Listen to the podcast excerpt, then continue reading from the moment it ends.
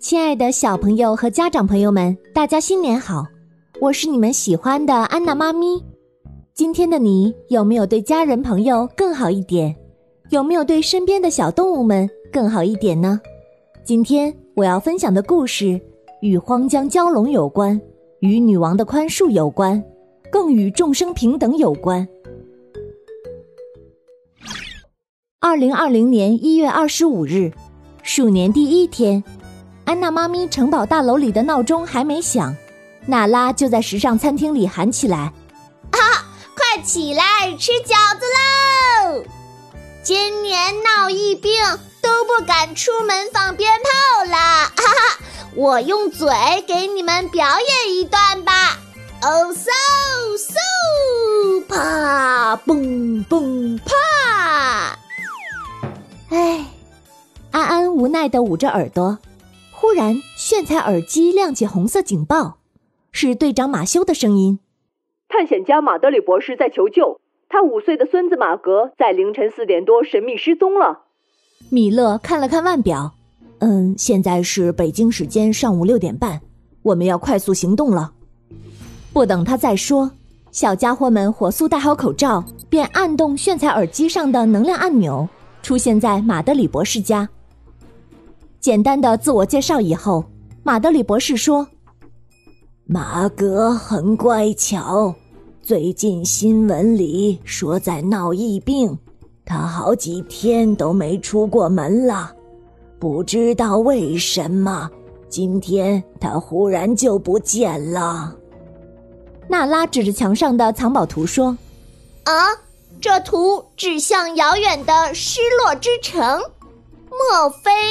马格去了那里？马德里博士摇了摇头。嗯，不会的，我孙子对找宝藏、探险这种事儿不感兴趣。嗯，角落里的铝片，这不是马哥玩耍时候弄掉的吗？安安捡起来，米勒高深莫测的阻止道：“哎，别动。”这块铝片可能是飞行女英雄艾尔哈特的飞机残骸。艾尔哈特可是美国第一位获得十字飞行荣誉勋章的女飞行员，两次横越大西洋上空的第一人。米勒似乎就没有什么不知道的事情。马修心中赞叹着，却被一片星空吸引。不知道何种材料制成的灯，在湛蓝的圆顶上闪着静谧的微光。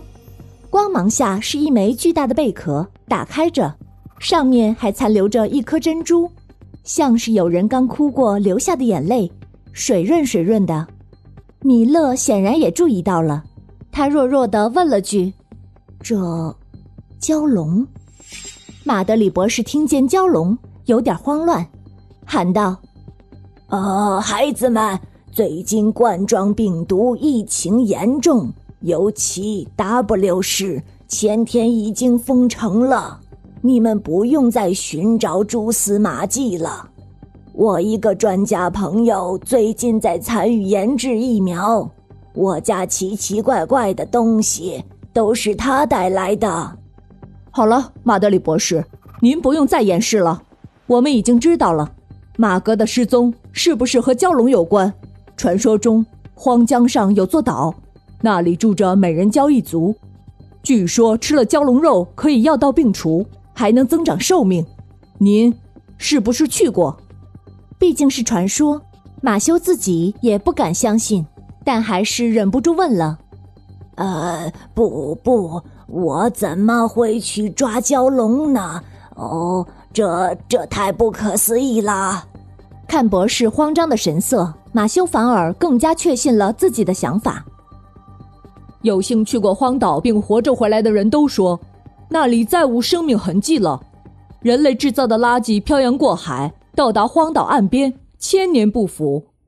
鱼类因误食垃圾和人类毫无节制的捕杀而灭绝，禽鸟因失去食物和生态改变而消亡。岛上百里干枯，寸草不生，早就是一座名副其实的荒岛了。与传说中的树木繁盛、珠玉成山。居住着白泽和蛟龙的荒岛完全无法相比。您是不是有幸在那里遇到了蛟龙，一时没忍住就……马德里博士似乎回忆起什么了，表情异常痛苦。